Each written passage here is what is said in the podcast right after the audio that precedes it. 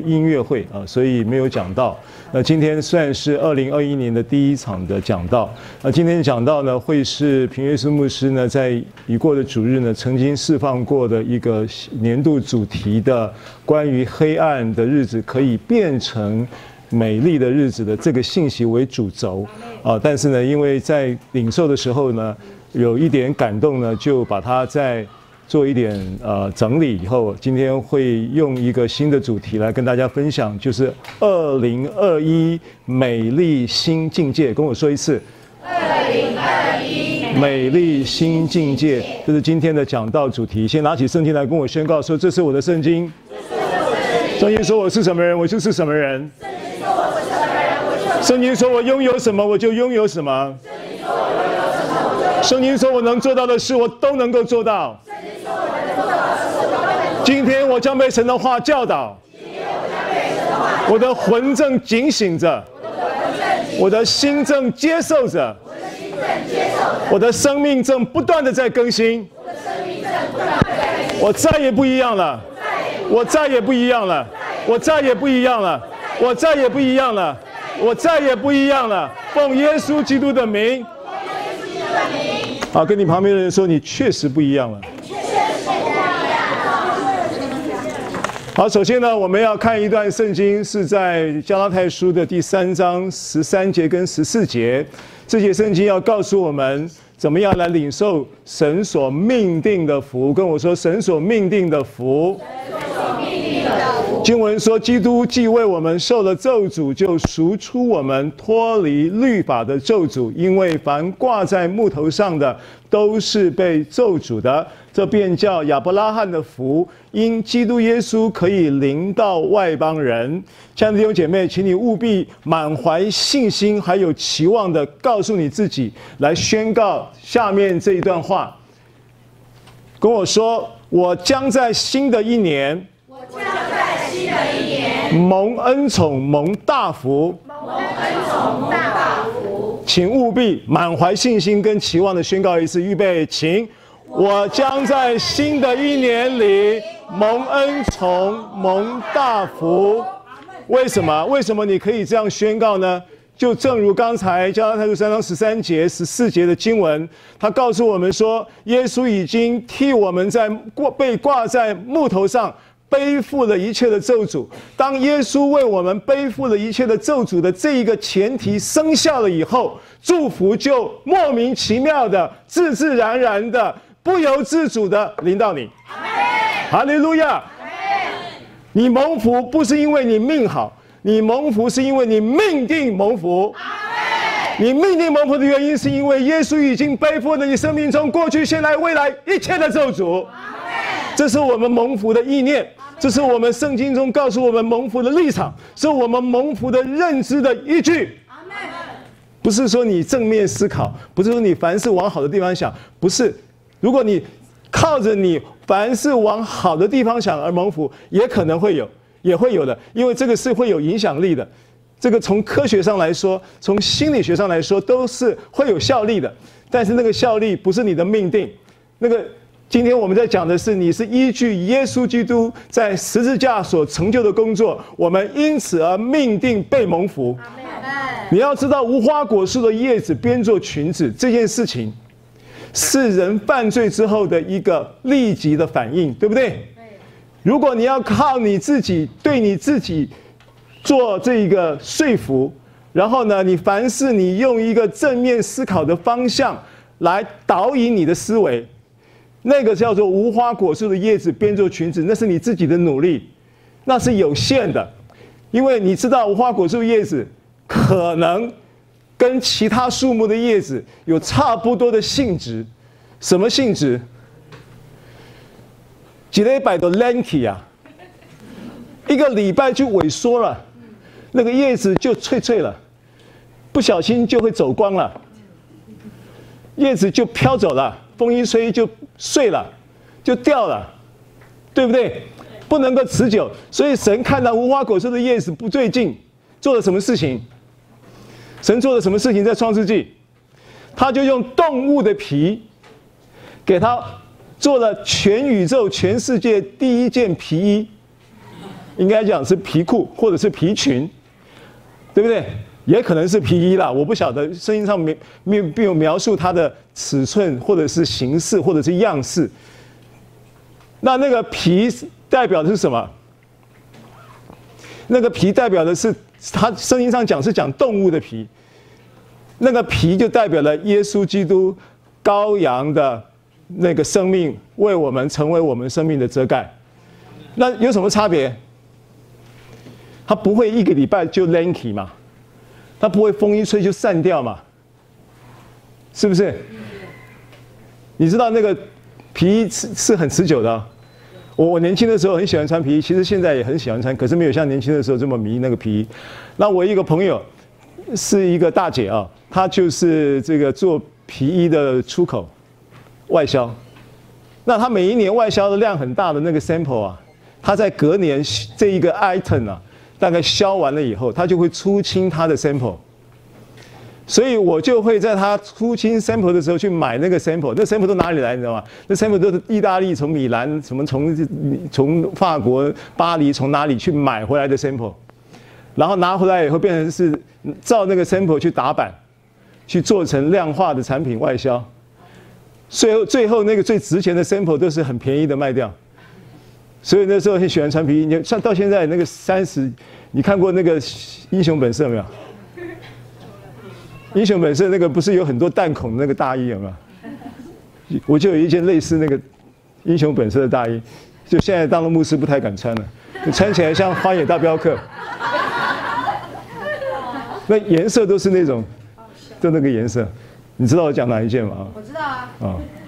你要骑威斯巴一百五穿那个，威斯巴一百五啊，好笑，不太搭调，应该骑马才对。但是现在不要再穿了。OK，你看那个，如果要穿的话，拿出来穿还是可以了啊，就是找一匹马骑就可以了。但重点是，哎，那个是二十岁的时候哎，四十年了。没有，我的意思说四十年还是还可以穿了，就身体没变形。但我的意思说，它就不像无花果树，一个礼拜就没了。所以你不能靠你自己的努力。无花果树的叶子编做裙子这件事情，不是只有创世纪发生，现在天天还在发生在你身上。你什么事情要自己弄，自己来，是不是？然后你说你要去追求幸福。从你十八岁的时候就有追求幸福的幻想、想象，不是不是幻想，梦想，有追求幸福的梦想，然后你很努力去追求幸福，那可能到四十岁你就会回头回一看，这个追求幸福要追到哪里去？不容易，但是你在基督里面已经命定是要蒙福。弟兄姐妹，你要把这个真理放在你的心里面。你会看到那个福的运行在你生命上，看到福结果子在你生活当中，Amen。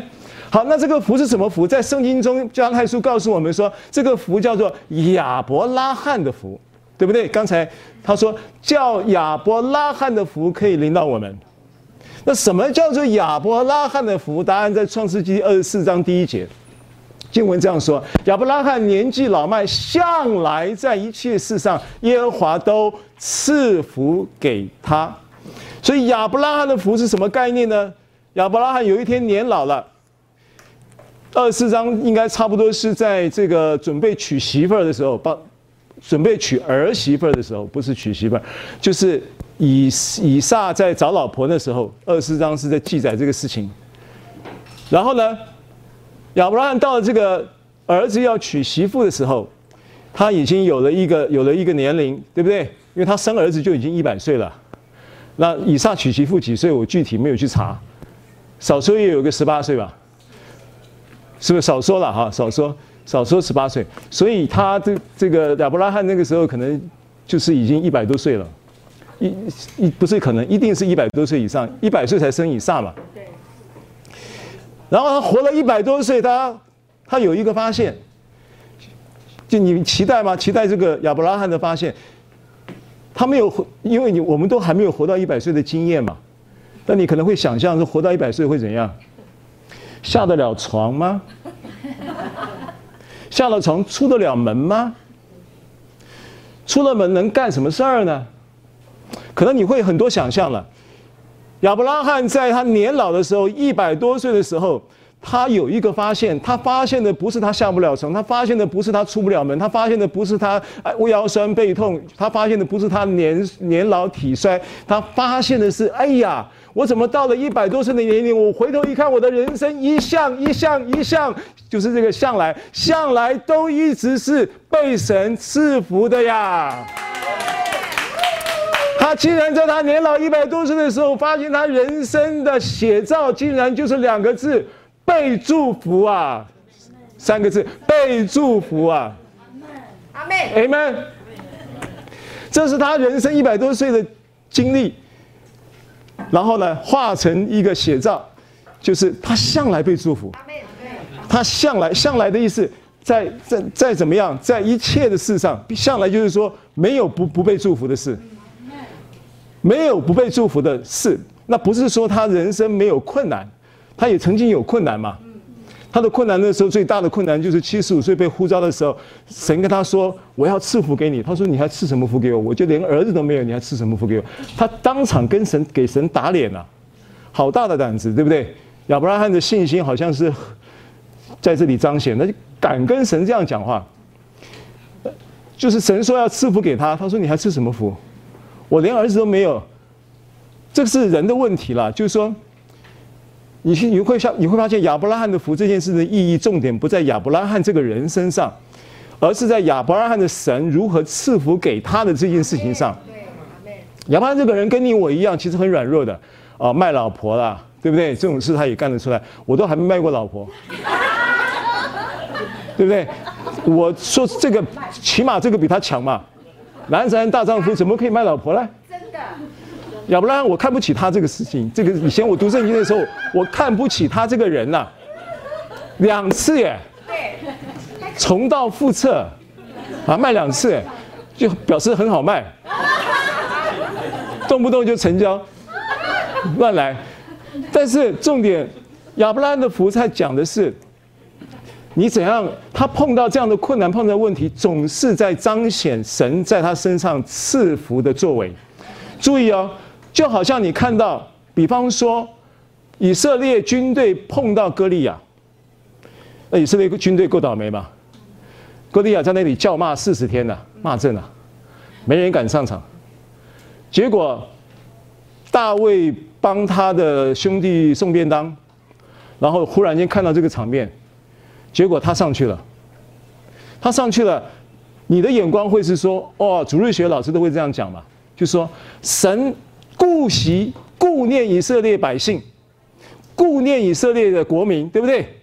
顾念以色列军队，他是以色列军队的大元帅，所以即便有像歌利亚这样的这样的仇敌，神就派遣大卫去收拾了歌利亚。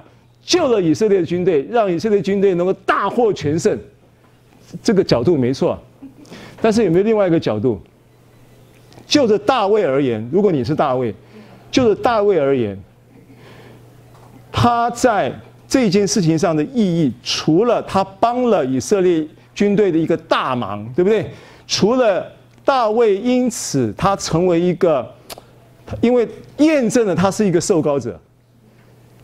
当年他在受膏的时候，在几个人面前受膏？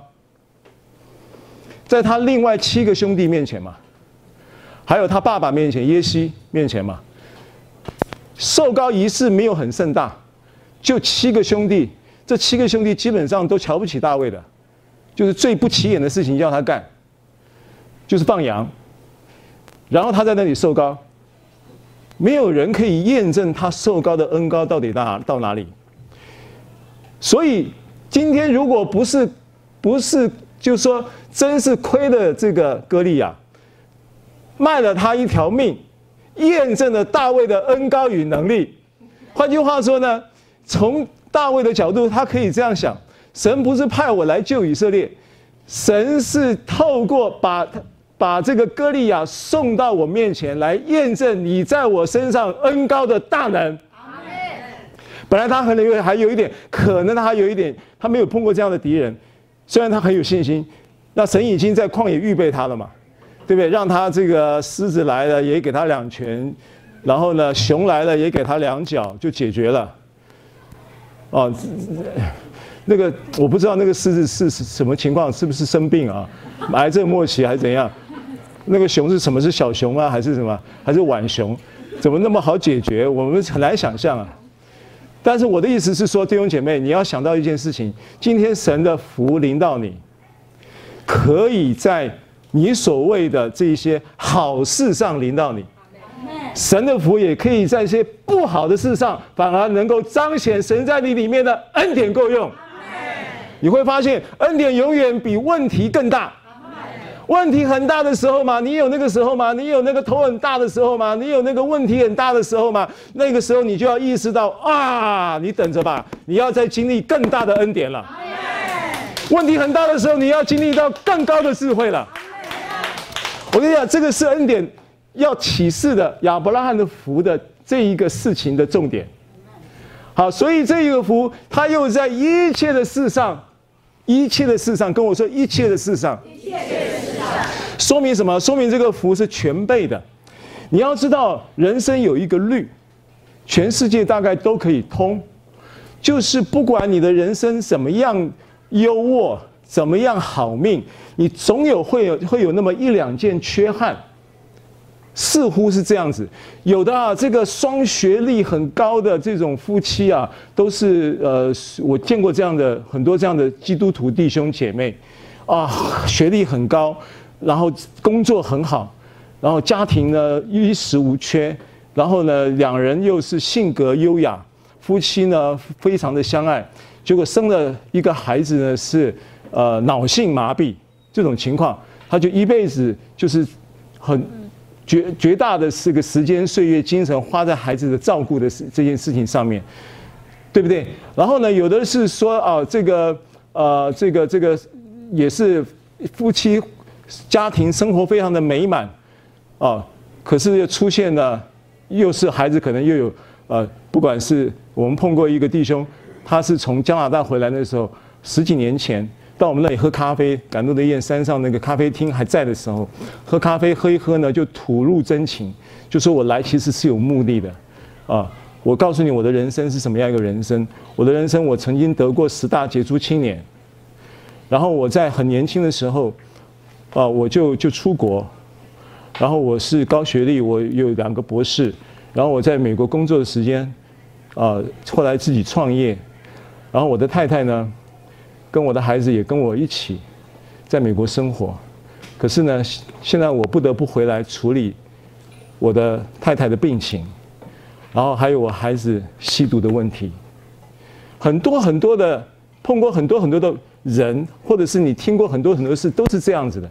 但是你，我今天要跟你讲，透过这个经文，我要跟你讲一件事情：你在基督里，这个福是全备的。今天在座的，不管你过去有什么样的一个缺口，你有什么样的一个幸福的缺口，你有什么样的一个家庭的遗憾，你有什么样一个你永远跨不过去的坎儿，你有什么样那个一直拔不掉的心中的毒根，你要相信。神今年二零二一年，在这个美丽新季界的祝福里面，要把那一个缺口补起来。全备的福要临到你，你要意识到这个一切的事上都要蒙福。再跟我说，一切的事上都要蒙福。一切的事上都要蒙福。啊，这是开头跟大家分享，在今年这个信息里面的一个开头。亚伯拉罕的福要临到我们这件事情，它意味着。他的祝福是全备的，他的祝福是全面的，他的祝福是全方位的。不论你的问题有多大，他的祝福要彰显出比这个问题更大。不论你的重担有多重，你会看见神荣耀的恩典更重。要抵消这些重量，让你能够重新站立。好，这个是第一个。第二个，再跟我宣告，二零二一年有四个宣告，我觉得这是今天的感动。啊，跟我说，二零二一年是超凡卓越的一年。二零二一年是超凡卓越的一年。是福杯满溢的一年。是福杯满溢的一年。是丰盛收成的一年。是丰盛收成的一年。是实现梦想的一年。是实现梦想的一年。好，把它连起来，再宣告一次。我奉耶稣的名宣告，二零二一年会是超凡卓越的一年。一起来，会是福杯满溢的一年，会是丰盛收成的一年，会是实现梦想的一年。好，为什么啊？等一下我们后面娓娓道来。二零二零年的时候，去年的时空之年的一个信息的回顾，带你温习一下。也许今天新来的朋友，呃，也不知道二零二零年，呃，这个信息的主题内容，没有关系，我简单带过，记载在。列列王记的六章说到，所罗门建殿的时候，呃，建殿的设计里面，除了圣殿本身的外院、圣所跟至圣所之外，有一个很重要的建物建筑的设计呢，描述在六章的上半段，他是先描述了这一个旁屋的设计建造，才描述了圣殿的外院内殿、那外殿内殿跟呃制圣制圣所的。建造的细节，所以这个旁屋是基础。那这个旁屋的建造呢，它总共讲到有三层楼。那第一层楼是五，每一层楼的高度都是一样的，都是五轴。每一层楼都是五轴，但是呢，三层楼的宽度是不一样的。啊，宽度呢，就是它的这个面积，啊，面积的部分都是。第一层是五轴，第二层是六轴，第三层是七轴。然后第一层放了什么东西呢？第一层放了谷物，还有油，谷谷物还有酒，还有油。啊，那这个是第一层。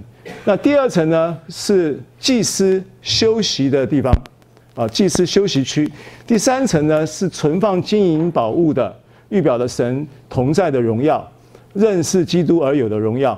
所以呢，第一层呢，在二零二零年经历到什么呢？大家都经历到了，谷物就是呃预表圣餐的饼，然后再来是酒，是预表了圣餐的杯，然后再来是油，是预表了神的恩膏。那他他都在运行一个祝福，在叫做医治，也运行一个基础的供应。神是供应的神，也是医治的神。啊，所以你在领圣餐的时候，你可以意识到的就是医治运行在你的身上，你也可以为你的朋友、为你的家人领圣餐。啊，在为他们领圣餐的时候，透过你的祷告，神的灵也运行医治在你的家人、在你的朋友的身上。啊，那么在二零二零年的初期的时候，就是呃爆发了新冠的呃肺炎的疫疫情。啊，所以呢。也看得到，就是很多教会啊都在领受这个神供应以及以及医治的保守、健康的祝福啊。这个是去年的呃二零二零年的时空之年的信息里面的第一个部分。那第二个部分呢，就有更多的时间呢，在去年呢大家都休息了啊，都安息了。为什么呢？因为很多无薪假的嘛啊，听说就是有很多那个。家庭呢，就是因为譬如说大陆回来十四天，哪里回来十四天，然后呢十四天呢一一一哎，其实现代人很很少很少夫妻或者是一般，如果是尤其上班族，很难得也很少会有那种，呃一从早到晚就出足不出户，然后十四天的时间窝在那里。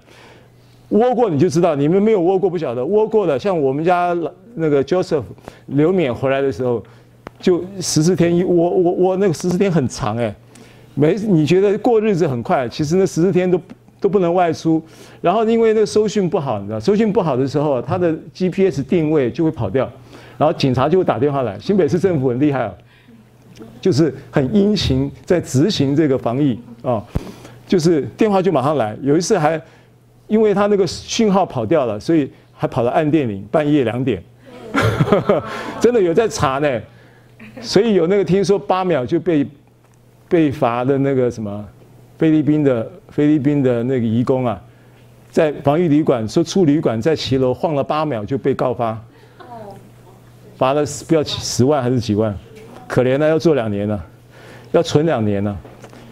好，所以第二个房间是休息区，的确在。我相信在呃二零二零年，神也都带领大家，在他的供应跟医治带来的那个安息的祝福，哎，都临到了呃我们的弟兄姐妹。那尤其我们教会来讲，我觉得也有很多看到很多的祝福啊，比方说我们有伟大的这个主主主日学的成立，啊，主日学的，你看，呃，我我跟你讲，这是伟大的事情，是真的。你把福音在孩子最小的时候就种在他心里面，你等到那个呃二十岁、三十岁的时候，你非得要有事你才会来，你非得要碰到一些铁板你才会要进教会，非得要。啊！但是呢，如果你在很小的时候就领受神的话语的祝福，那对孩子来讲真的是一生的祝福。这是一件伟大的事情。我觉得祝福孩子们是很重要的。就是社会人都讲这个这个呃儿少的工作是都很重视，都很重很重，都都认为是很重要的。何况是教会啊，也是一样。啊，那么我们有有有线上的教导。啊，于敏牧师就有两个线上的教导啊，然后这个博弈弟兄也有线上的查经的教导，也都在去年都发展运行的非常的好，哦，运行的非常好，不是说呃一下子有几万人、几千人、几百人，而是非常有恩高。阿门，是的。那个话语带着力量啊，像是像是就是每一次你聆听的时候都有深渊的响应。啊，这个是很重要的。好，那么呃，诸如此类哈、啊，纪念神的恩典了。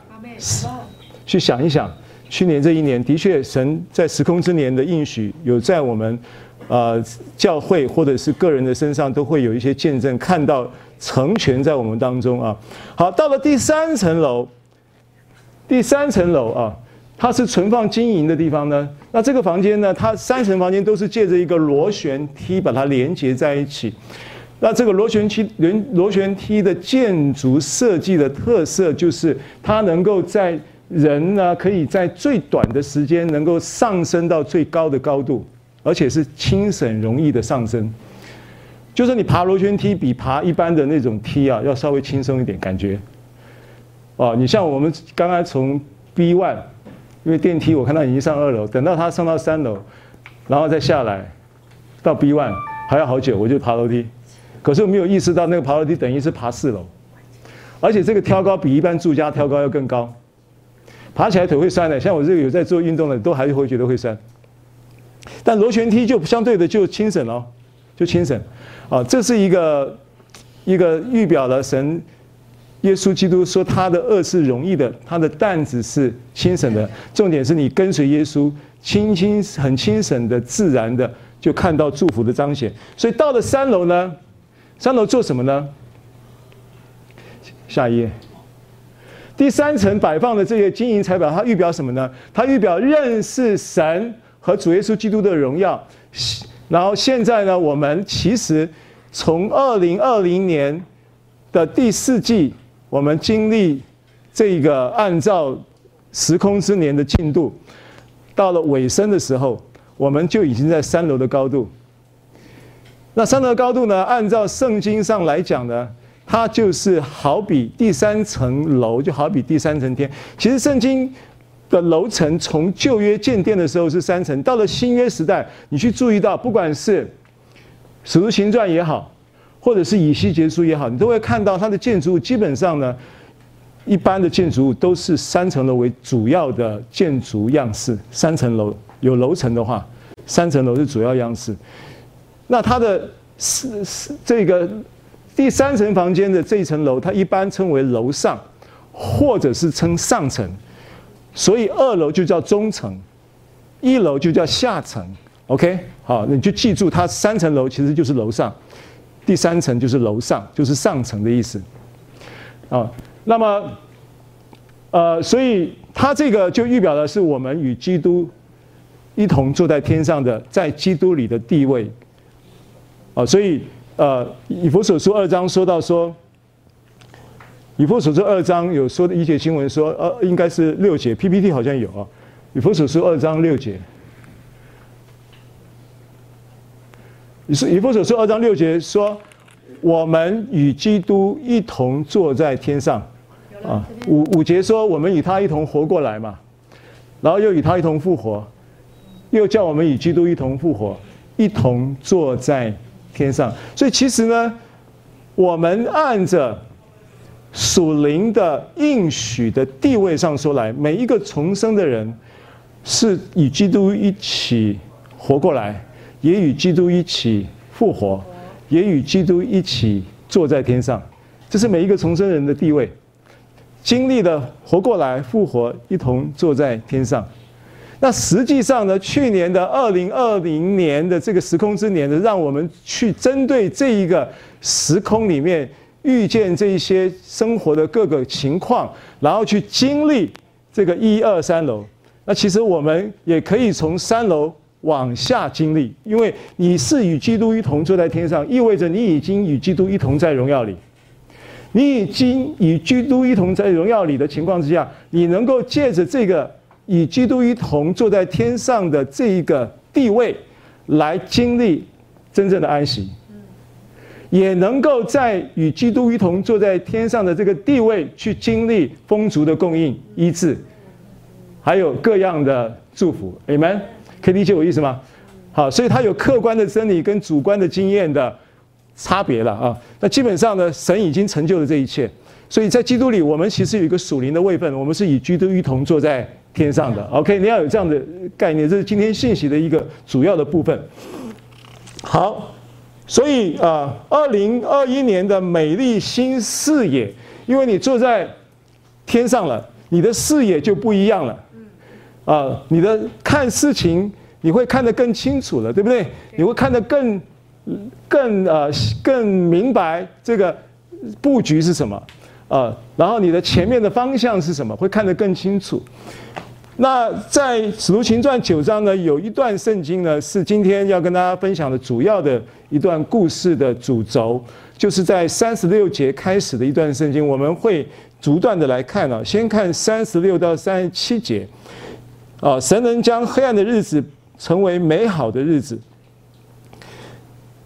啊，那这个经文我们一起来读，预备，请，在约帕有一个女徒。PPT，往上，再来，再往上。好，请，在约帕有一个女徒，名叫大比大，翻希利尼话就是多加。她广行善事，多施周济。当时她患病而死，有人把她洗了，停在楼上。好，这几个关键词了。第一个是约帕，是事发的地方。那约帕这个词的意思就是美丽，它是一个美丽的地方，是一个美丽的境界，是一个美丽的时空，是一个神所预预备的美丽的生活应许啊。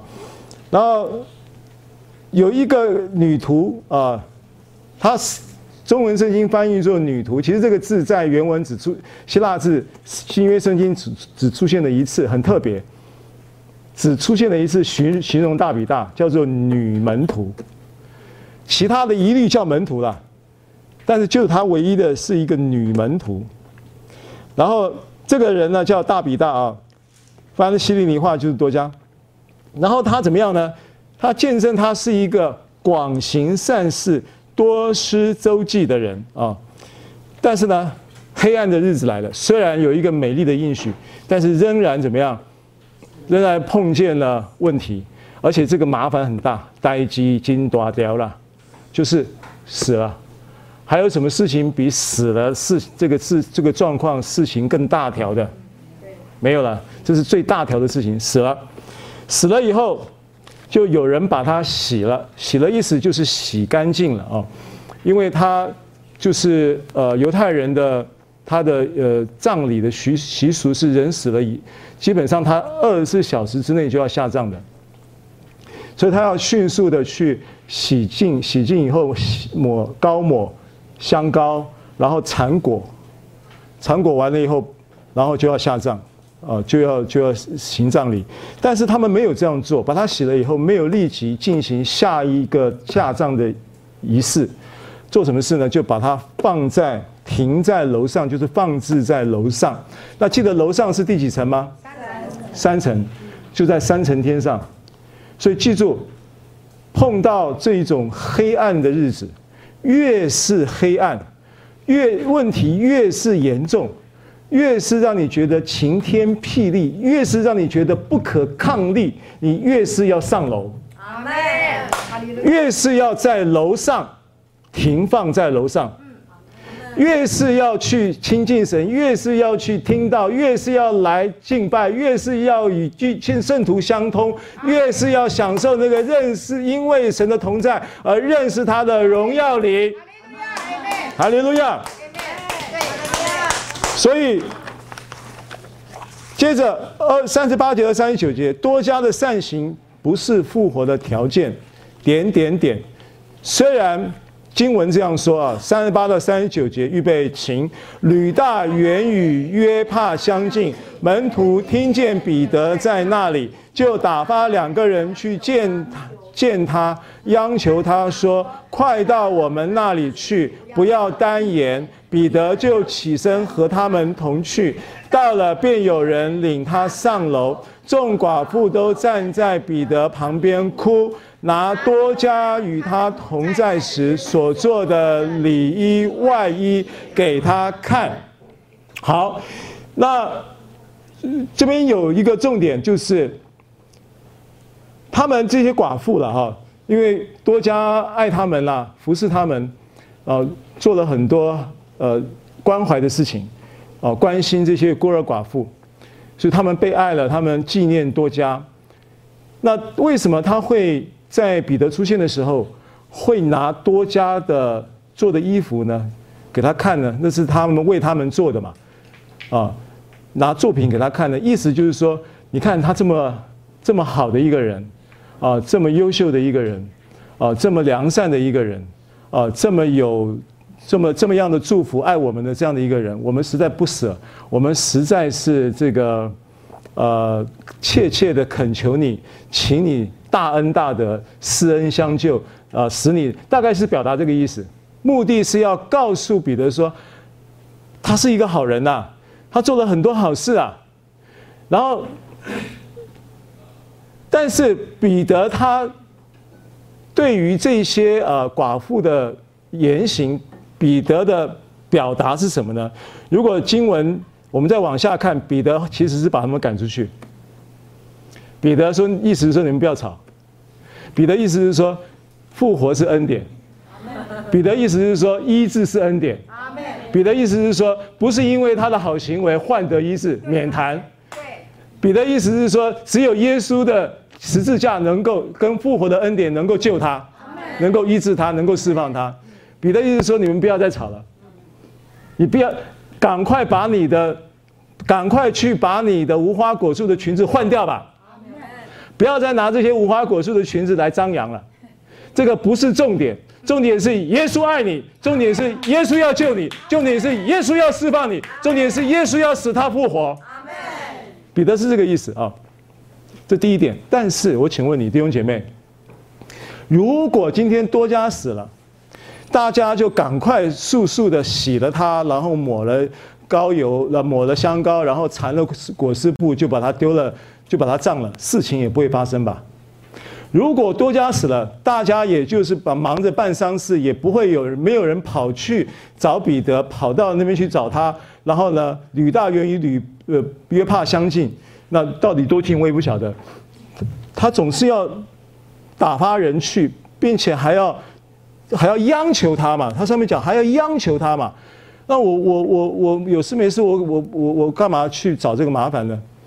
为什么有人会愿意，会纪念他，愿意去央求，愿意跑去？所以其实你的善行还是有意义，但你善行的意义是在人，是在神人面前，是在人面前，不是在神面前。神面前不需要你的善行，他爱你，他要救你，但是在人面前的确善行还是有意义的。注意啊！如果多多加当年不是这样，他中家长西家短，到处跟人家是是非非，然后到处跟人家背后重伤，然后呢标了会又逃又跑掉啊、呃，是不是会头嘛？标了会跑了，会钱不付嘛？现在讲标会你们都听不懂啊，就没人在玩这个了啊！就是说这种这种，然后到处东拐西骗，然后呢，呃，要不然就喝了酒打人，那你死了赶快葬一葬好了。他干嘛还会去央求这个彼得去来帮你赶快复活？要做什么做什么？你你懂我的意思吗？弟兄姐妹，善行不是你蒙恩的条件，但是你的善行会被人纪念，还是有意义的。但是你不是拿善行来怎么样换取救恩，是因为你被恩待了，你很自然就能够恩待别人。注意，你不是在律法之下，我现在不是要求你行善，是因为你神预备了我们的生命，我们得救是本乎恩，也因着信，不是出于自己，乃是神所赐的，也不是出于行为，免得有人自夸。我们原是他的工作，在基督耶稣里造成的，为要叫我们行善，是基督在我们，就是原是基督叫我们行的，基督所预备叫我们行的，对不对？对。好，所以跟我说行善是果子，行善是果子。所以为什么他强调他是个女徒，他是一个恩典的人？嗯。为什么他强调这个这个字？你去查字典，他就出现一次。他在预，他在见证一件事情，就是说，这一个多加是一个有恩典在他身上结出行善的果子的人，所以他的周记，他的行善不是基于律法，是基于恩典。啊，这是一个分享了啊。那么，所以看四十节到四十二节这一段，彼得就叫他们出去，对不对？啊，彼得叫他们都出去，弄挂出去啊。都出去，就跪下祷告，转身对着死人说：“跟我说，对着死人说，对着死人说，说什么呢？说大比大起来。他就睁开眼睛，见了彼得，便坐起来。彼得伸手扶他起来，叫众圣徒和寡妇进去，把多加活活的交给他们。这是传遍的约帕，就有许多人信了主。Amen。”好，所以彼得做了什么事情？彼得做了一件事情嘛，叫做排除干扰。跟我说，排除干扰。排除干扰。专注于神的话语。专注于神的话语。医治是不是神的话语？是。复活是不是神的应许？是。是不是神的恩典？是。你怎么领受神的恩典？信心嘛。你是凭信心，对不对？OK。好。你凭信心领受恩典，其中有一个很重要的操作。你是凭信心领受恩典，其中有一个很重要的操作，因为有你的信心会被干扰，所以你要保守你的心，胜过保守一切的干扰。保守一切，一生的果效是由心发出。四章这是箴言四章二十三节嘛？如果你熟悉箴言四章的话，请问你二十三节前面在讲什么？在讲得着他的就得了医全体的良药，Amen。所以跟我说排除干扰很重要。排除干扰很重要。彼得排除干扰怎么排除？对，把把这些人赶出去嘛，对不对？有时候那些人不在现场，但是他声音在现场哦。有一些魔鬼会透过人跟你说话，那那个人可能那个话说一次，然后你每一天会拿来复习好几次，你要排除这个干扰，对不对？不是这个人在现场是一件事，你要把他赶走。人已经离开现场了，可是他的声音还在你脑袋里面转了，这这个干扰你也要排除啊，是不是？对，是。啊，所以怎么排除？彼得怎么排除的？彼得叫他出去嘛。所以你同样的干扰来的时候，你要怎么做？对，怎么赶？奉耶稣的名。对，你们都很内行啊！奉耶稣的名，这个声音离开我，啊，这个胡言乱语离开我，啊，这个谎言离开我，这个定罪离开我，这个控告离开我，这个诽谤离开我。我跟你说啊，太多太多的这种干扰，现在现在这个干这个干扰都不要钱的，网网络嘛。吃到饱嘛，不要钱，一堆啊！你真的要排除哈，要学习排除干扰，专注于神的话语啊！我再提醒你一下，多久？多久？大概有多久？没有完完整整的在 YouTube 上听完一篇道了？想一想，大概多久？从今天开始，重新调整一下，排除干扰。你要不是你，不是你愿意的，你很渴望，你很渴慕神，我都知道，可是会有干扰。重点在你要学习排除干扰。Amen。好，那彼得这一招怎么学的呢？彼得这一招呢，肯定是跟耶稣学的，因为耶稣在记载在行圣经路加福音八章有一段，睚鲁的女儿死了，记得吗？睚鲁的女儿死了，然后他耶稣到了现场的时候，现场所有的亲人都不准进去的，就只有几个门徒，彼得、约翰、雅各，就他们三个人才可以跟耶稣进去。所以彼得他现场他可能就实习的时候，实习传道的时候有领受了这个恩膏跟学习到了，所以耶稣也是排除干扰的原则啊，叫埃鲁的女儿复活。好，所以排除干扰有一个很重要的，面对现在的这个多媒体哦网络媒体的时代哦，那呃我们要看这段话。知道这个世界的事情，啊，正在发生的事情是对的，是明智的。但是不要重复接收负面消息来轰炸你的心，反而要重复用福音来充满你的心。注意啊，圣经早就知道魔鬼的这个诡计，他很早就告诉你，要小忙小忙，对不对？生命记二十八章说：“你们要留心听我一切的言辞，留心听。”中文是这样子翻译，可是希伯来文是“你们小妈小妈”，意思就是你们要重复听，听神对你们所说的话。Amen。那彼得在这个路呃行传的九章四十三节的这边有一段话啊，最后一节经文四十三节，彼得。啊，来，请。此后，彼得在约帕一个削皮匠西门的家里住了多日。好，到这边可以了。我要讲的第一个，彼得他的名字也叫西门呐，他叫西门巴约拿，后来改名叫西门彼得。因为主说，你不要叫西西门巴约拿，你是有福的，你的名字要叫彼得。马太福音十六章有没有？所以他那时候改了名，可是他的 first name 叫西门，还是一样的。西门彼得在约帕一个削皮匠西门的家里，这个西门出现两次，然后呢，又在这一个什么？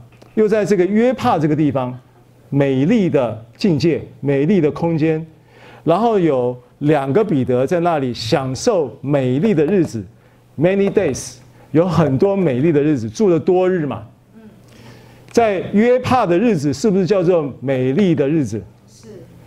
所以原来是黑暗的日子，发生了多加患病死亡之后，停在楼上复活之后的事情，变成是美丽的日子。而且彼得没有因此办完事就下一团，没有，他在那里一直停留到第十章，一直到哥尼流的仆人去找他，都还是在西门家里找他，很长的时间哦。然后呢，西门什么意思？西门的意思就是聆听。所以呢，要过美丽境界的日子吗？要从黑暗的日子转变成为美丽的日子吗？你要有一个约帕住了多日，就是在西门家里的西门，重复、连续、持续的听神的话语，这样子日子就美丽了。阿门。每天重复的听，所以当你持续聆听神的话语，你的灵会被他的话语中的真理和应许充满，并且你将开始看到许多约帕的日子来到。阿门。即便你在黑暗中，你都会看见黑暗中出现了美丽的光芒。我跟你讲，其实黑暗并不是物质，黑暗没宇宙中没有黑暗这个物质，黑暗是一个现象，它根本不存在。黑暗之所以会黑暗的原因，是因为没有光。有光来了怎么样？圣经上讲说，光来了，黑暗就离开了。黑暗未曾胜过光，对不对？啊，和尔本是怎么翻的？我忘了。约翰福音一章嘛，这个经文，黑暗没有，哎，他是他是是他的和尔本怎么翻的？黑暗未曾胜过光是他的原文呐、啊。黑暗却不接受光，啊，就是黑暗没有办法见光了。黑暗如果见光，黑暗就死了，见光死了，黑暗就没了，黑暗就根本黑暗黑暗的现象会存在，黑暗的本质其实就是没光，所以光来了，黑暗就一定要走的。明白吗？是。所以你会怎样能够变成美丽的日子呢？他将应许的真理启示你啊，启示你那就是光了。神的话就是你脚前的灯，就是你路上的光，对不对？一人路如同黎明的光，越照越明，直到日午。啊，这个就是启示关于啊西门彼得在西敲皮匠西门的家里。这个敲皮匠其实蛮有意思的，因为他也是搞皮的，不是搞无花果树的，搞皮件、皮包，可能是啦，皮衣、皮裤、皮靴。帽子，也许是这些东西。皮革匠啊，原文是这个意思。好，进入二零二一美丽新境境界，我们与他一同坐在天上。当我们与基督一同坐在天上的时候，意味着我们跟基督有同样的立场，有同样的地位，然后有同样的眼光来看这个世界。当你与基督有同样的立场、地位跟眼光看这个世界的时候，你会有不一样的视野，也会有不一样的视角。啊，所以我们来看这段圣经啊，《希伯哥罗西书》三章一到二节。好，请。所以你们若真与基督一同复活，就当思念上面的事，不要思念地上的事。好，有人说，那不要思念地上的事，什么意思？要思念上面的事，就是要祷告，要读经，啊，不要光想要吃便当，不要光想要这个做这些地上的世俗的事，不是这个意思。第一个思念，他这个叫 phroneo，phroneo 其实就是罗马书。早上我们讲罗马书八章的时候，罗马书八章有一个体贴圣灵的，就是死。呃，体就就是生命平安，体贴肉体的就是死，有没有？那个体贴也是这个字 f r o n e l 所以它其实是讲专注。f r o n e l 的意思是一个专注，也是图谋，或者是热烈追求的意思。好，所以与基督一同坐在天上，与基督一同在那个第三层楼的那个楼上，会有不一样的视野跟视视视角跟思维。那这个视角跟思维呢，有一个事例可以解释，让你明白哦。这个事例是在马可福音的第十二章，那经文很长哦，我们看几节，跳着看就可以了。马可福音，马可福音第十二章这边有一段经文说，是十二章十八节开始的啊。他说，撒都该人呢，常说没有复活的事，他们来问耶稣说，说什么呢？说一个故事，虚拟的故事，叫做《悲惨世界七兄弟》。就是有七个兄弟了，这个故事名称是我命名的，叫《悲惨世界七兄弟》。这七个兄弟干什么呢？他说啊，第一个兄弟，因为摩西的律法是，你的兄弟如果死了，那你兄弟的妻子你就要接收过来，啊，来照顾你的兄长的妻子，对不对？啊，这是摩西的律法。那有一个家庭有七个兄弟，就是第一个兄弟老大死了，结果老二呢就娶了。这个老大的妻子，后来不久呢，老二也死了，结果老三就来娶了老二的妻子，结果第又没多没多久，老三也死了，结果老四呢就跑来娶就娶了老接收了老三的妻子，然后老四呢后来也死了，以此以此类推到第七个也，那他说那复活的时候，到底他是谁的妻子？那也许在律法之下，你的思维的答案会是：哦，他七个里面一定有一个他真正爱的，那个真正爱的丈夫就是他的丈夫，真正爱他的就是他的那个爱他的就是他的妻子。也许你会这样想，但实际上呢，耶稣不是这样回答。耶稣怎么回答呢？耶稣回答说：“你这个问题问得很无聊，意思就是他没有说无聊，他说你这个问题问的，你这个问题更不会发生，你这个问题问的很很好笑，根本不会发生，根本没这个事情，不会有这个事情。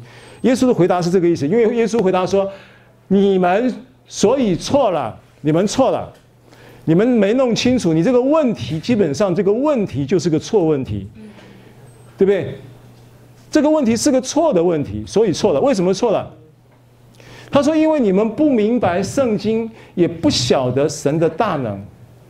你们是因为不明白圣经，然后也不晓得神的大能，所以你们错了。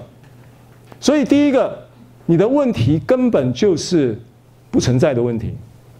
问题本身是不存在的。跟我说，问题不存在。问题不存在。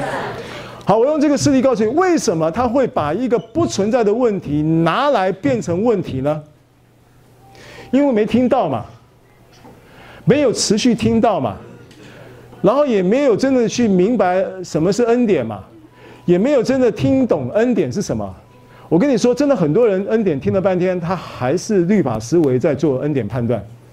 所以你如果听明白了恩典了，你要真的很感谢神，这个就是恩典的证明啊。恩典在你身上的第一个恩典是什么？你知道吗？证明恩典在你身上的第一个恩典，就是你听懂了什么是恩典。这是第一个恩典。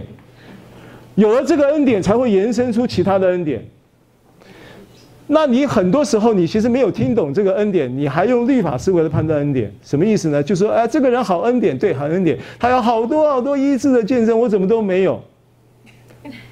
那你没有见证，表示你很健康呀。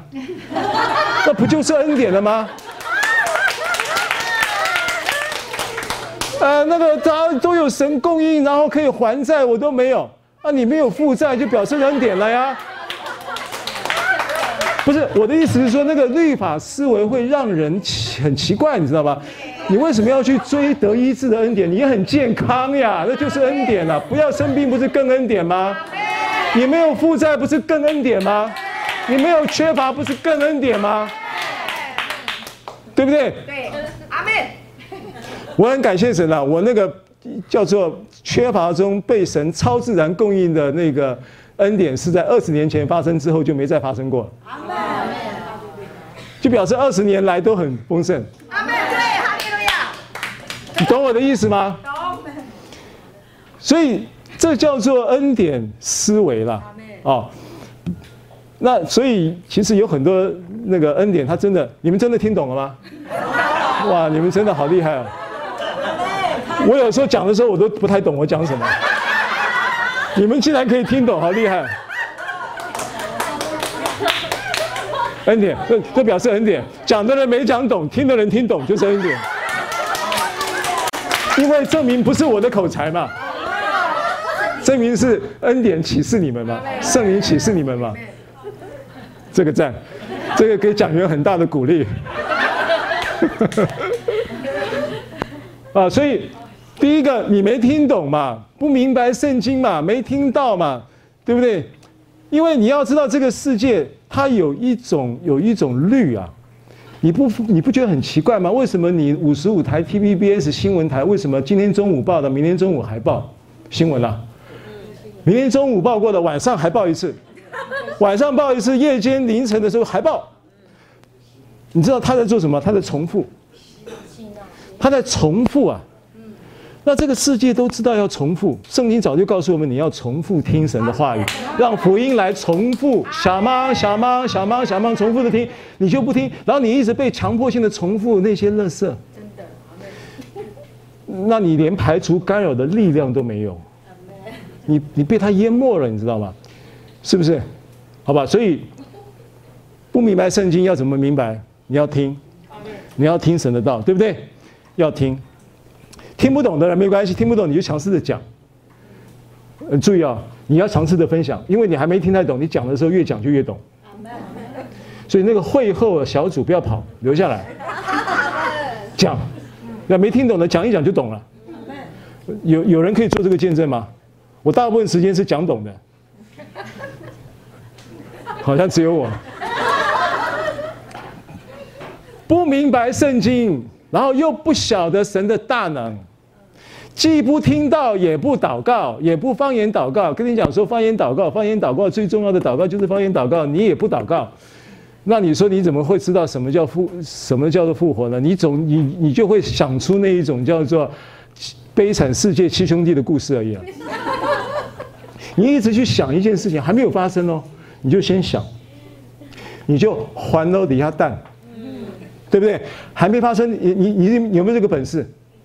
你晚上十一点上床，到十二点半看表还睡不着觉，这一九十分钟你在干什么？你在反复思想一件事情，然后那个这件事情从开始想的时候，它只是一根鹅毛，想到后来就变成一只鹅，对不对？你在对你自己传那个道嘛，然后呢，越想就越生气，越想就越沮丧。越想就越恼恨，越想越觉得越后悔，越遗憾。然后那个事情，那个事情，我请问你，经过那九十分钟，那事情有照你所想的发生吗？没有。大部分你想的都没有发生呢，所以问题根本不存在。第二个，你在想的是已经发生的问题，有没有可能？有有，我相信你有很务实的在想一些已经发生的问题。但是这些问题呢，基本上它也不存在。为什么你知道吗？譬如说你在想，我这边就有一颗肿瘤啊，两二点五公分大呀，你就想着这个肿瘤，对不对？想着它，想着这个肿瘤事后可能会变五公分，可能变会变七公分，到后来必须要开刀。开刀了以后怎么办呢？现在还好有健保，那要不要打标靶呢？那标靶要听说一千要三千，那这个钱要怎么来呢？大概标靶疗这个疗程三个月，大概需要九十天，九十天的标靶一乘以三千，哇，现躺在床上算也算不出来，要搬起来以后把手机拿出来，计算机拿来打一打才才看得到。它已经发生了，对不对？你的确很务实的在推理一件事情没有错，但是你有没有想到一件事情？耶稣已经解决了。因他受的鞭伤，你已经得了医治。肿瘤二点五公分还在，但是在基督里它已经不存在了。你要回到坐在天上的 position，回到坐在天上的位置，回到坐在天上的高度，看清楚现实的情况是什么，真实的真相是什么？真相是你已经得了医治了。真相是这个肿瘤在你身上是不合法的。真相是他必须要离开。你要命令他离开，不要再纪念他的存在，还要把他养大。二点五公分还要直接直逼五公分，double。你用你的思想在养育它，你知道吗？养育那个肿瘤，肿瘤是靠着你的思想的养育长大的。换句话说，它也可以靠着你思想的清除而离开。阿门。Amen。所以你的问题根本不存在，一个是你空想的问题不存在，它不会发生。像撒都该人所讲的悲惨世界七兄弟一样，这样的故事是不存在的。世界上没有这种人，也没有这种家庭，对不对？也没有这种事，这是不存在的。第二个，就算它是一个已经存在的现实，你要在基督里看见它也是不存在的，因为耶稣已经解决了。哈利路亚。好，看看保罗的思维。保罗的逻辑思维是什么？林前十六章八到九节。但我仍旧，我要仍旧住在以弗所，因为有宽大又有功效的门为我开了，并且反对的人也多。你不觉得这句话很吊诡吗？保罗说他还要在人，还要留在以弗所。他写给哥林多人说。我还要留在以弗所，因为呢，以弗所在这里呢有很有功效的大门为我开了，而这个大门为我开的有一个现象是什么呢？有一个现象是很多人反对，那很多人反对就表示门没开呀，那你是脑袋是怎样转的？怎么讲这这个？那很多人反对，为什么叫做功又有功效的门开了呢？这是第一个问题。那保罗到底在讲什么？你要看他的背景。林前十五章这一段圣经描述了一个情况，弟兄们，我在主基督耶稣里指着你们所夸口的，极力的说，我是天天冒死。我若我若当日像寻常人在以弗所同野兽战斗，那与我有什么意思？就说，我这一节圣经他在讲一个情况，保罗在以弗所的生活状态，因为他在告诉告诉这个哥林多人说，我还要留在以弗所嘛，留在那里干什么？留在那里天天冒死啊，留在那里与野兽战斗啊，因为反对人很多嘛。所以我要留在那里，但是这是客观环境。保罗在描述一个客观环境，有很多人反对，没错；有天天冒死的情况，没错。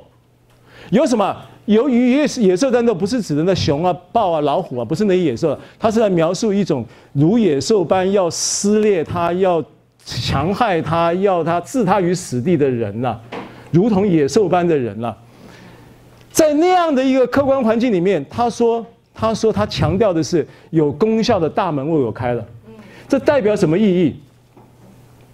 这代表对我的确在这里有危险，对，这代表对我的确在这里有很多的这一些人的反对，我这些在这里甚至看到有很多的这一种有地位、有名望的人，他们在想办法要图谋杀害我，让我有一生命的危险，我几乎天天冒死在这里传福音。”啊！但是呢，这些都是客观的事实。的确，他在生现实生活当中，它的确正在发生。但是我看见的有一件事情比这些情况更重要。我看见的有一个状况比这些状况更有价值的就是，我已经看到神在这里开了福音的大门。意思就是说，我先看见，或者是我看见这两件主观的。这一个神在我们在这一个福音的工作上，他的恩典的第一种力量，主观的看见他不算，我也看见了客观环境的事实的同时，我却我却强调我的优先顺序，强调的是神的功效已经彰显，圣灵的工作已经开始。所以门已经开了，我看见神的作为在这里，所以我保爱，我高举神的作为在前，我高举神的作为在先，而这一些客观环境的情况变得其次，这个是他在描述的一件事情的场景是这样子，所以他说有功效的大门为我开了，他先看见神做了什么。他先看见耶稣做了什么，他先看见圣灵在这里做了什么，他以这个为他的指标，而这个指标有了以后，其他的这一些事情，野兽战斗的事情，天天冒死的事情，或者是关于他这些所谓的啊这些所有的人的这些请力的反对的事情来说，对他来说都不是太重要的，明白我的意思吗？这叫做天上的思维。好，弟兄姐妹，你生活中一样会有苦难，对不对？耶稣讲的嘛，在世上你们有苦难，但你们可以放心，你们可以与我一同坐在天上，用跟我在一起坐在一起的位置，用这个高度，用这个立场来看这些事情，你就会看得清清楚楚，然后看这些事情，你就会看得怎么样？看得合乎中道。你就会看到神的工作在你身上，神的祝福在你身上，所以你就可以放心看见基督已经胜了这个世界。所以在世上你们虽然有苦难，但是在他里面就能够有平安。Amen。所以在患难中你也可以是什么？欢欢喜喜的，对不对？站立在所在的这恩典中，为什么呢？欢欢喜，盼望神的荣耀。为什么？因为你知道，患难生忍耐啊，忍耐生老练，老练生盼望，盼望不至于羞耻，对不对？这是不是保罗的思维？这是不是也应该是我们的思维？Amen。好，最后，你的话语怎么样来过这个美好的日子？就是怎么样能够让这个黑暗转为光明？他说：“你的话语具有神赋予的权柄，可以扭转一切的局面。好，我们经文看彼得前书三章十节，英文经上说：“人若爱生命，愿享美福，需要禁止舌头不出恶言，嘴唇不说诡诈的话。”PPT 有啊。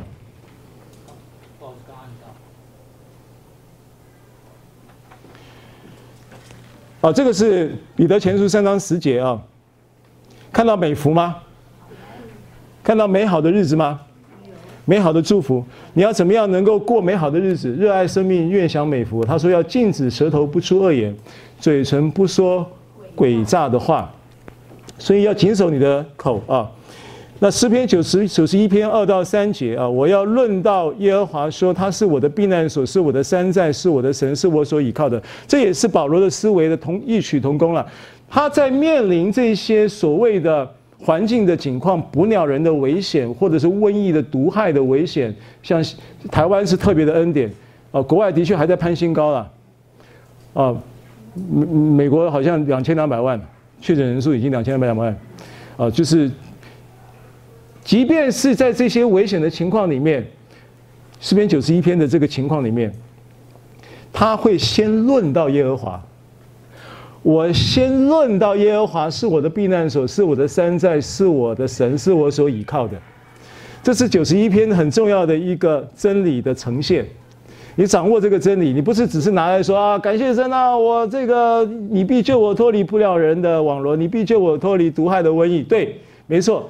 但是这个经历，你得到从这个毒害的瘟疫中。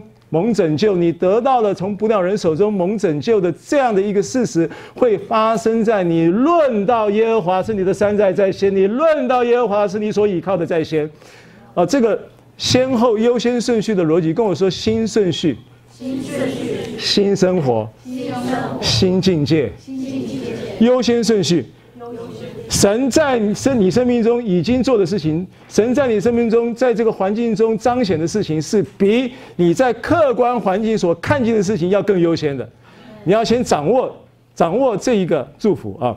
好，所以诗篇九十一篇这个经文呢，就讲到要论道，要说，要讲出来。论道，论道的原文就是就是说的意思啊。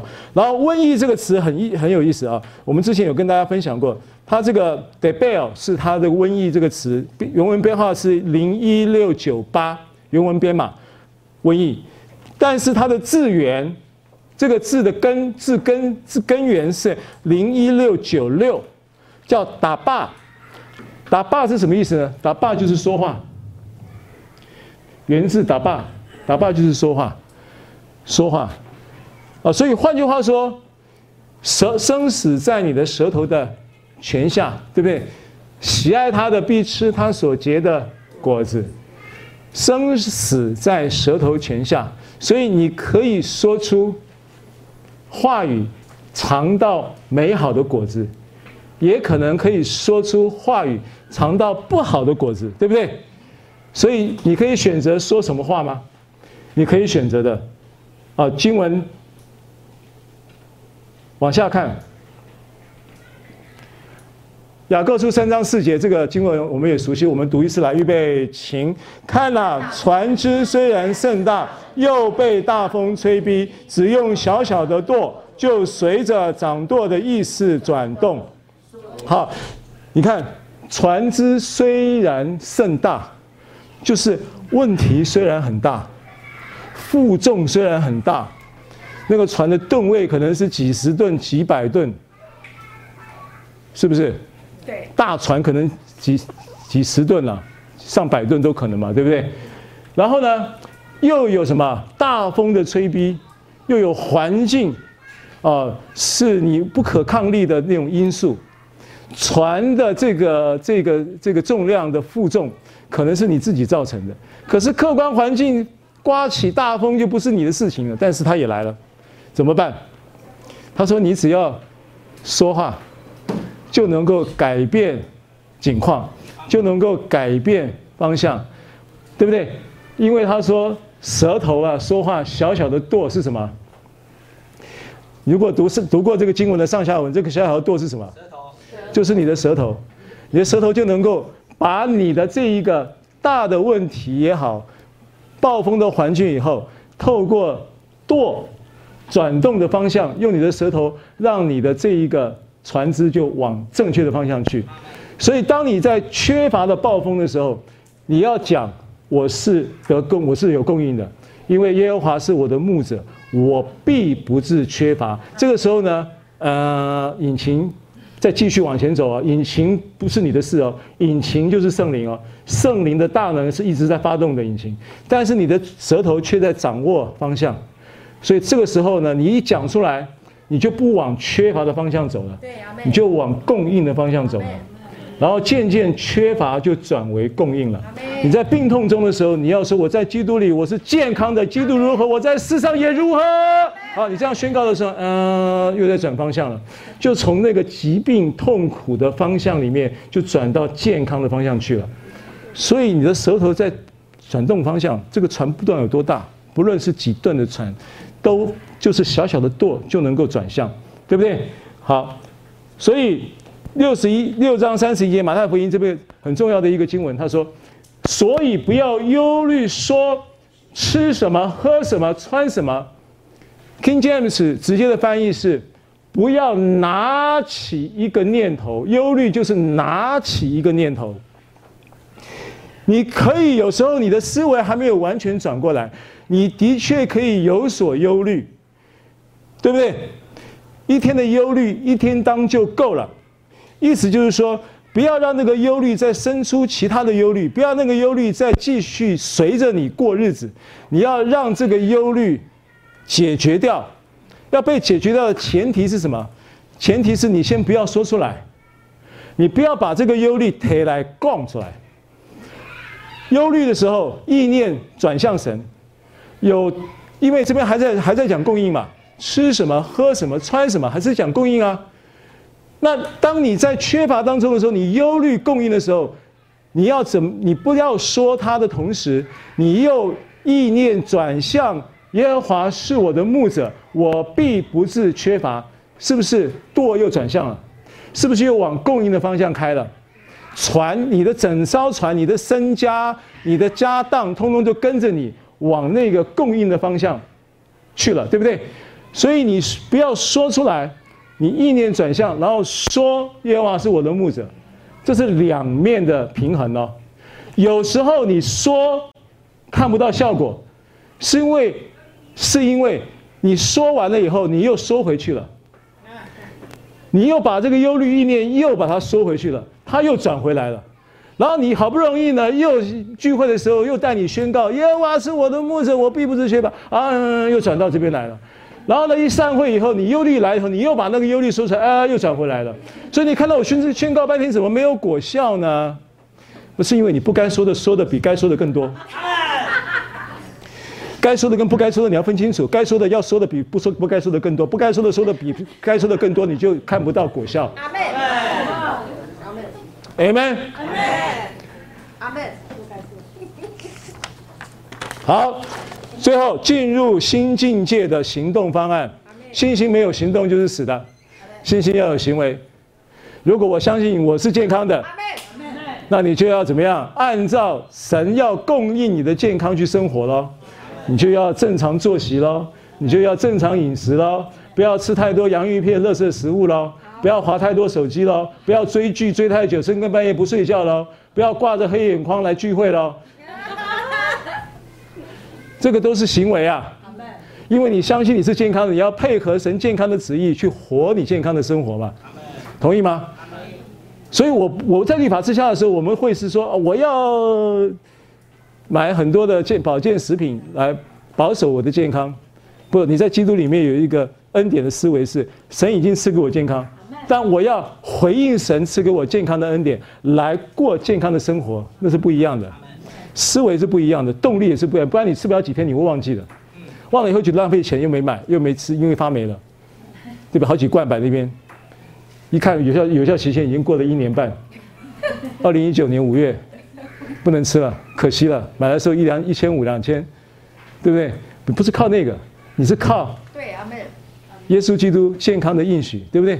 可是你要有相对应的健康的回应行动。那就变得自自然然，就不会忘记，就不会有那些问题啊。好，所以必须要有行动。进入新基建的行动方案，我们看一下这个腓立比书新译本的经文，请神为了成全自己的美意，就在你们里面动工，使你们可以立志和行事。神在你里面动工，是不是圣灵动工？是。圣灵动工是不是他主动的？是。圣灵动工是不是恩典？是。圣灵动工里面有没有供应？有。圣灵动工里面有没有热情？有。圣灵动工里面会不会有坚持？会的，你坚持起来特别轻省，不会很辛苦，对不对？你你你做这件事情会特别愉快，因为你有热情，因为是圣灵驱动你的，对不对？你去探访的时候，你探访的时候你是享受那个探访啊，你不是劳苦重担的探访啊。你想想看，你是劳苦重担的探访，去背负的一个被探访的人的劳苦重担，加倍的重担再带回来。然后再回来以后，再看到你老公，你老公又是带回从公司来劳苦重担，你又第三个劳苦重担又上来，哇！你的探访就变成是这样的。你在恩典之下不是完全相反的，你会享受你的探访，对不对？对，是不一样的。恩典，恩典教会不是没有事工，恩典教会的事工是神在里面先动工。好，他动工了以后呢，你们就可以怎么样？立志和行事，跟我说立志和形式。励志和形式。好，这个时候你的立志跟形式就变得不一样啊，会变得有恩高。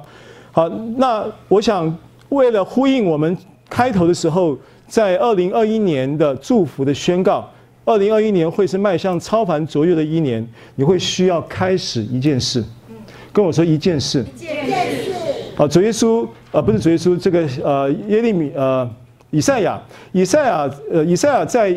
以赛亚书里面有一节圣经我，我我我背出来哈，我熟悉的圣经，在以赛亚书四十三章的十八节、十九节，你们可能也熟悉的。他说：“看呐，啊，我我们的神呐，他要做一件新事，他要做一件新事，啊，跟我说一件新事，就是呢，要在沙漠中开江河，要在旷野中开道路。这在以赛亚书四十三章十八节，可是呢，十七节很重要。”没有十七节，就不太容不太容易发生十八节。十七节是说，不要再纪念从前的事，不要再思想古时的事。好，今天你会需要神在你生命中开始要做新事，对不对？新年还要做新事在你身上。好，你需要开始一件事，是可能你过去一直想做还没有做的，那是一件心事，是神在你里面动工，要你立志并行事的。什么？你可以现在思考，你可以祷告，你可以现在思考，你可以等下小组分享的时候可以分享出来。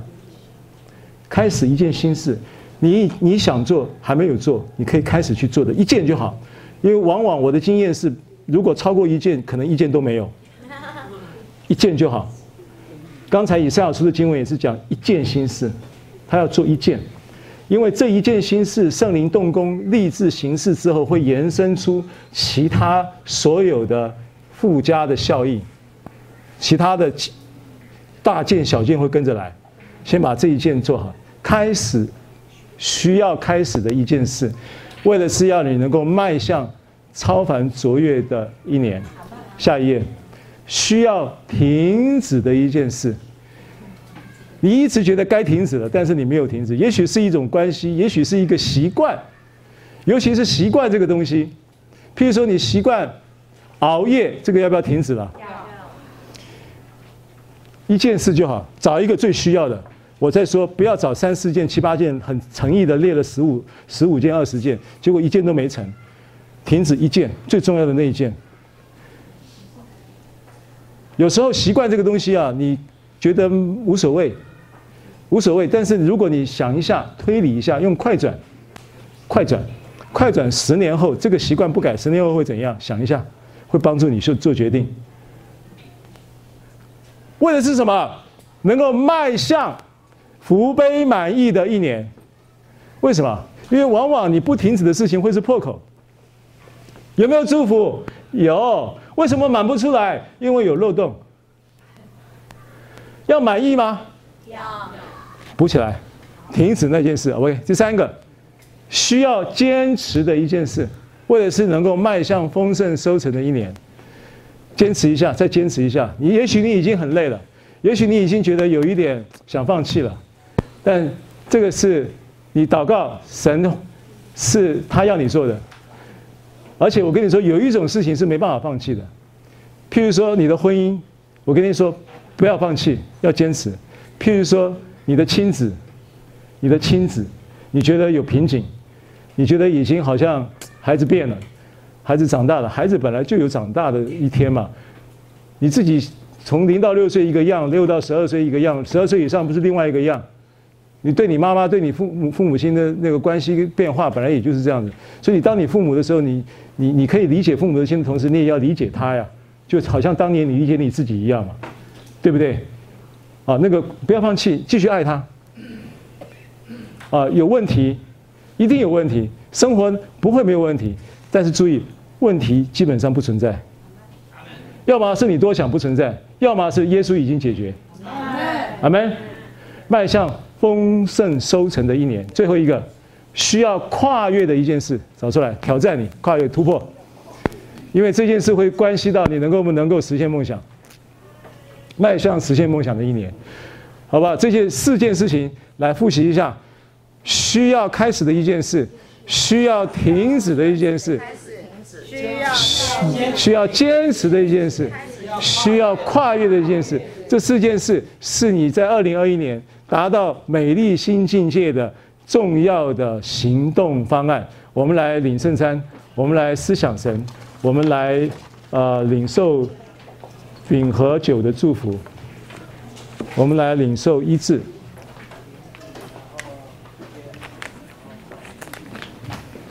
哈利路亚！